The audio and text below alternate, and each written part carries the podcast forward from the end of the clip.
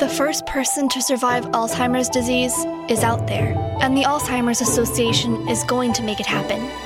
But we won't get there without you. Visit alz.org to join the fight. Pessoal, lembrando quem chegou aí agora, esses áudios que vão ao ar na segunda-feira são do Doutora Drag. Para você ter uma melhor experiência, compensa você ir lá em youtube.com/barra Doutora Drag. E lembrando, como sempre, se quiser apoiar o nosso projeto, vai em padrim.com.br barra HQ da Vida ou apoia.se barra HQ da Vida. É isso, a experiência do vídeo fica até mais gostosinha, sobretudo quando são alguns vídeos engraçadinhos. Beijo, beijo e bom programa.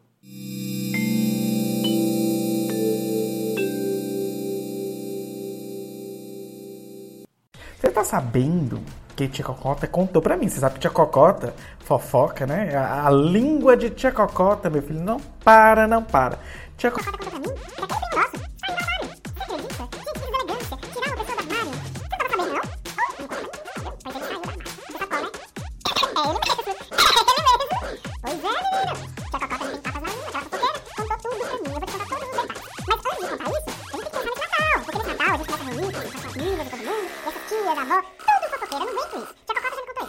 Mas não é, menina? Olha, só falar pra você aqui, é, mas você sabe o que que vó falou pra mim? Mas você tá sabendo também. Ó, se eu só falar, eu vou desligar o telefone agora, porque eu tô. Eu tô. Dimitra chegou, chegou. Danilo!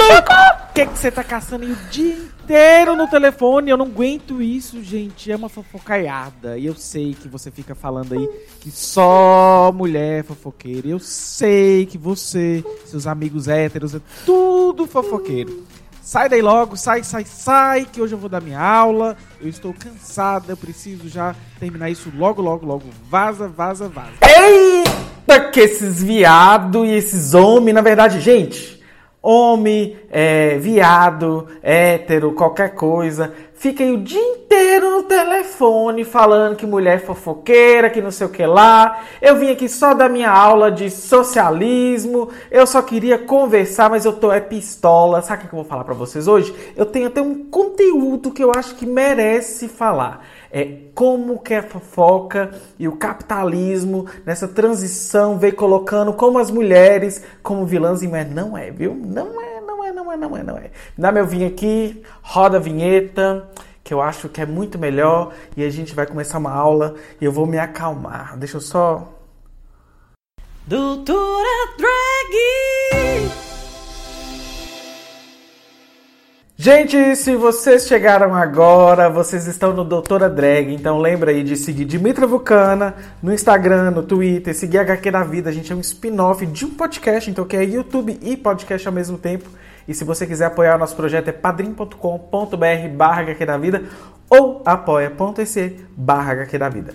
Agora, vírgula, que nós vamos ao tema de hoje, deixa eu arrumar o meu cabelo. Meus amores, agora com calma, já pararam para pensar como a língua e as palavras podem ser usadas para oprimir. Então, narrar a história das palavras que são frequentemente usadas para definir e degradar as mulheres é um passo, inclusive, necessário para a gente compreender como a opressão de gênero funciona e se reproduz. A história do termo gossip, e não, não me venham com Gossip Girl. Sim, tá, eu sei que eu assisti Gossip Girl. Eu era jovem, eu era alienada. Respeite minha história, meus 30 anos. You know you Agora eu sou uma drag trintona, anticapitalista, gravando vídeo, vídeos, vídeos, tomando vinho, inclusive, gravando vídeos, tomando vinho no YouTube, tentando socar esses algoritmos. Então, olha só. A história do termo gossip, ela é emblemática nesse todo o contexto que a gente quis trazer para vocês. Por meio da palavra fofoca, tem mais de dois séculos de ataque contra as mulheres no nascimento ali da, da Inglaterra moderna. Então, uma expressão que ela era usada para falar sobre uma amizade, de uma amiga, ela transformou em algo sobre conversa fútil, maledicente. Então a famosa discórdia, que inclusive só é semeada por mulheres, como se homem não fosse bicho fofoqueiro, e eu acho que vocês já vão saber disso. Eu moro com quatro homens numa república parte da semana, e o que Silvia Federici fala no livro faz todo sentido, gente. E por falar em Federici, a referência do livro do, de hoje, do dia, na verdade, é Mulheres e a Caça às Bruxas. Isso vai estar em algum lugar daqui da tela. E, inclusive, não é publi para Boitempo, mas se quiser, pode vir Boitempo. O que eu quero trazer para vocês é o seguinte: a expressão é, gossip, que é fofoca, ela significava solidariedade e amizade entre mulheres. O que, que aconteceu?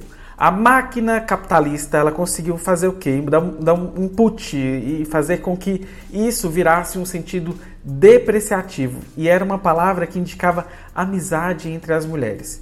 E isso foi um projeto que ajudou a destruir a sociabilidade feminina. Isso prevaleceu na Idade Média, isso tem a ver com outros vídeos, inclusive que eu já fiz aqui. Mas o que eu quero dizer é que naquela época, a maioria das atividades executadas pelas mulheres era coletiva, comunal, e pelo menos ali nas classes baixas, elas formavam uma comunidade coesa e que inclusive era uma, uma, uma espécie de força que as mulheres tinham e, e, e de um trabalho coletivo. E aí a gente pode perceber esse uso da palavra gossip até na literatura do período. Por exemplo, a origem da palavra gossip, ela tem de God, Deus, e sib com dois Bs, que é aparentado. Então, gossip basicamente seria como se fosse madrinha. Então, gente, gossip é basicamente aquela pessoa que mantém uma relação espiritual com a criança que vai ser batizada. E se fosse inclusive em RuPaul's Drag Race, seria aquela mentora, drag mother. Mas é, com o tempo, isso passou a ser utilizado de forma generalizada. Só para vocês entenderem, lá na Inglaterra, por exemplo, se referia às companhias do momento. Nem era somente, por exemplo, aquela parteira, não. Todas as mulheres, no dia do parto, elas todas eram gossips. Então, a palavra fofoca, ela tinha, na verdade, um, uma conotação emocional, demonstra, demonstrava os laços que uniam as mulheres naquela sociedade inglesa pré-moderna. Uma constatação do termo gossip, por exemplo, ela é percebida em um drama religioso medieval. É, as guildas, elas produziam isso também. E, inclusive, as guildas elas não queriam que as mulheres tiver, estivessem naqueles espaços. Então, elas não gostavam desse comportamento das mulheres. Então, o que, que essas guildas faziam? Elas faziam sátiras das mulheres ali na Idade Média. E aí, se a gente pensar, Olha só, isso tudo tem a ver com o vídeo que eu já coloquei para vocês sobre drags, que não eram drags, mas eram homens representando mulheres, mas fazendo um, com papel misógino. Esses dramas religiosos, basicamente, eles tinham como objetivo criticar as mulheres, que elas, elas eram que fortes, independentes, é, e em especial elas tinham uma relação, a relação delas com os maridos porque era conflituoso, porque elas queriam o quê? Estar com as, as amigas, então as gossips. Então essas mulheres eram retratadas como mulheres que tinham vida autônoma e que estariam com as suas gossips em tavernas, é, inclusive tavernas públicas, prontas para beber, encher o goró e se divertir. Um dos dramas religiosos, assim, que inclusive fazem conexão com a pesquisa sobre drags que eu falei para vocês, lembrando, drag não sendo drag, só para não fazer essa confusão, mas a drag secular lá do Baker é, o drama religioso fazia o seguinte: ele trazia ah, o famoso conto de Noé, e aí Noé estava lá pedindo para as pessoas entrarem na arca, e sua esposa estava lá de boas, sentada na taverna com suas gossips, e ela se recusa a sair. E aí as águas subiam e ela dizia que só arredaria o pé dali se levasse as suas gossips. O que, que acontece? Noé fica nervoso, ela vai lá e soca Noé até moer. Conclusão: essa alegoria da época ela vai refletir o que é a classe média e a classe, classe baixa da época. Basicamente, as mulheres se reuniam para beber e fofocar. E isso, inclusive, lembra muito minha infância, porque parece, né, na minha infância, homens se reuniam para beber e fofocar. E só quem mora na periferia vai entender isso que eu estou querendo dizer, de que O bar era, era o, o antro da fofoca e só quem mora ali sabe muito bem o que vai acontecer. Inclusive tem casos até de morte, a fofoca. Enfim, não é caso para o vídeo agora, mas depois um dia, um caos, adoro falar, falar caos, merece ser contado. Mas o que eu quero dizer é o seguinte: homens é, são fofoqueiros, mas o estigma é só das mulheres. E esse estigma só é reforçado por causa de toda a estrutura. Por exemplo, se a gente for verificar a história, existem canções e canções falando sobre o tema.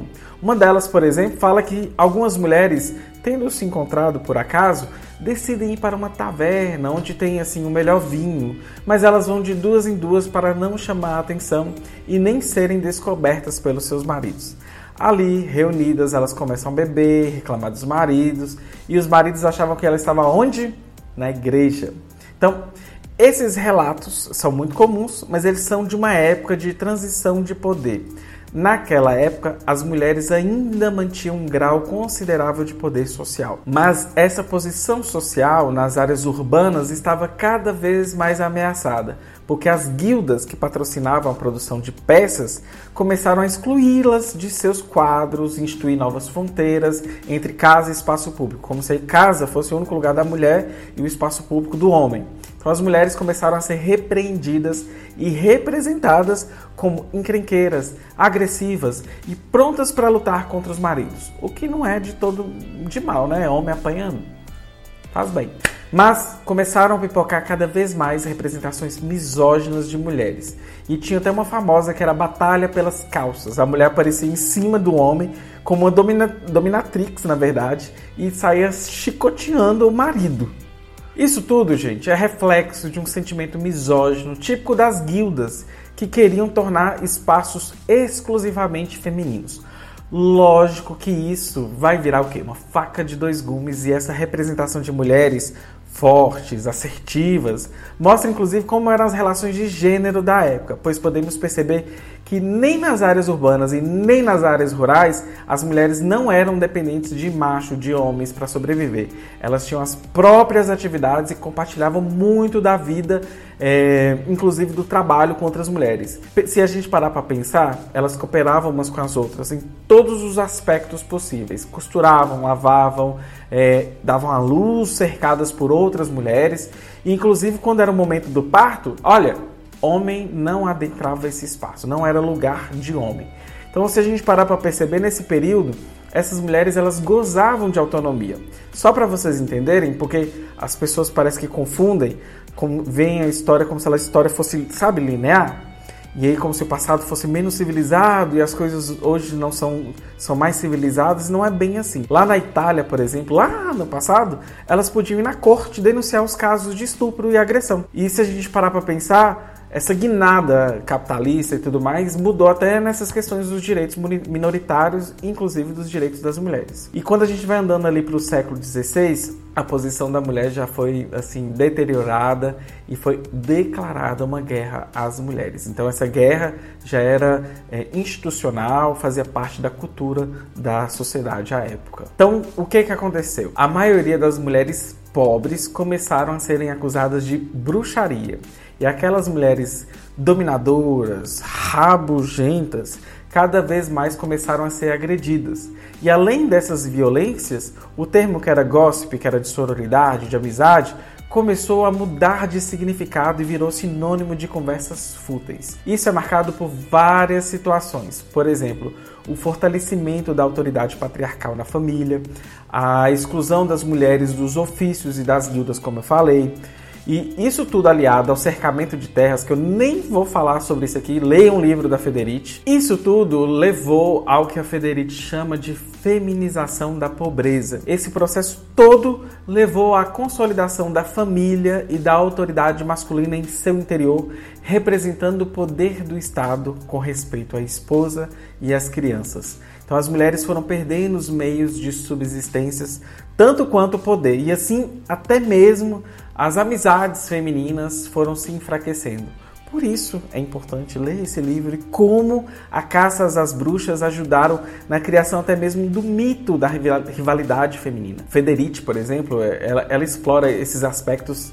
fora da Europa também, mas é interessante a gente pensar sobre esse mito da rivalidade feminina. Não dá para adentrar isso aqui, acho que é melhor vocês lerem o livro ou eu fazer um novo vídeo, ok? Mas só para vocês entenderem, lá no fim do século XV, você até veria uma representação de uma mulher socando o marido, enfrentando ele ali. Mas já lá no século XVI, isso seria sinônimo de punição e castigo. A própria igreja, olha só, ela colocava a, a obediência como primeira obrigação da esposa. Até assim, instrumentos específicos para punir as esposas rabugentas foram criados. Para isso, eu sugiro que vocês leiam Manifesto Contrasexual, lá do vídeo anterior que eu já sobre drags que eu, eu, eu citei para vocês. Ele fala sobre tecnologias de gênero e como esses instrumentos operavam. Só para vocês entenderem o nível institucionalizado do poder patriarcal capitalista, mulheres eram levadas aos tribunais apenas, e mutadas inclusive, por serem é, consideradas mulheres rabugentas. Isso mesmo, rabugentas. Gente, era esperado que as mulheres ficassem caladas e obedecessem seus maridos sem questionar, a fazer de seu marido e de sua casa os centros de sua atenção. Isso me lembra, inclusive, essa música, eu vou colocar aqui uma imagem só para transicionar, mas que eu acho que é muito bacana. Entra na minha casa. Entra na minha vida, mexe com as estruturas, como cuida a minha família. Eu só quero que você, amiga, que tá aí do outro lado da telinha, pare e pense. Se seu boy lixo não quer que você veja sua amiga, olha a materialidade histórica, porque esse fudido, olha o suor, inclusive, está aí te isolando do mundo. Acorda, sai daí, sai daí. Olha, enfim. Mas volta, vamos voltar aqui na história para não perder o foco. Mas voltando à história, foco. Olha, em 1547, isso mesmo, desculpa. Só para vocês entenderem o nível bizarro, é, foi expedido um decreto proibindo que as mulheres se encontrassem para tagarelar e conversar. Resumindo, o termo fofoca, ele é parte integrante da desvalorização da personalidade e do trabalho de mulheres. Em especial, gente, é do trabalho doméstico. Então vou até aproveitar e colocar aqui para vocês em algum lugar aquela frase da Federici que ela fala: "Isso que chamam de amor é na verdade trabalho não remunerado". A fofoca surgiu é, de um contexto muito particular. Mas se a gente pensar na perspectiva de outras tradições culturais, inclusive, essa conversa que é tida como fútil entre as mulheres vai surgir de modo diferente. E por que, que eu estou falando isso? Em muitas partes do mundo, as mulheres têm sido vistas historicamente como tecelãs da memória, ou seja, aquelas que vão manter vivas as vozes do passado e as histórias das comunidades e que as transmitem às futuras gerações e que, ao fazer isso, criam uma identidade coletiva e um profundo senso de coesão. Elas também são aquelas que passam adiante os conhecimentos adquiridos e os saberes. Isso agora me remete inclusive ao início do vídeo, quando eu falava das minhas tias essas mulheres lindas e porretas, não eram minhas tias, aqueles são nomes fictícios, é, são as que, assim como Federici disse, me ensinou sobre curas medicinais, problemas amorosos, believe me, e até mesmo compreensão do comportamento humano. É aquele cheiro de boy lixo, ó, minha avó, minhas tias sentem de longe. Então o que eu quero dizer para vocês é, a partir de hoje, pensem comigo que rotular toda essa produção de conhecimento como fofoca é parte do que a gente chama de degradação das mulheres pelos homens, como se a mulher fosse a estereotipação do mal, a invejosa da riqueza, aquela invejosa do poder das outras pessoas, pronta para escutar o diabo, inclusive, e Nath pode jogar o diabo aqui a um cantinho porque, né? Mas enfim, é dessa forma que as mulheres têm sido silenciadas e até hoje excluídas de muitos lugares onde são tomadas inclusive as decisões para a gente estabelecer o quê? Um processo democrático. Então, Federici termina esse capítulo, eu acho maravilhoso a frase que ela usa, que é uma frase de um, de, um, de um encontro de mulheres, que ela fala que uma mulher pegou o microfone e disse: Sabemos que sabemos. Então, é isso. É, mulheres da minha vida, Um beijo, vocês já sabem a homenagem que eu já fiz às mulheres. É isso, se vocês gostam desse vídeo de Dimitra Vulcana, do Doutora Drag, assine padrim.com.br barra da vida, apoia.se barra da vida. É isso, um beijo e tchau, tchau! Pronta, Dimitra? Onion! Ai! Half-Death.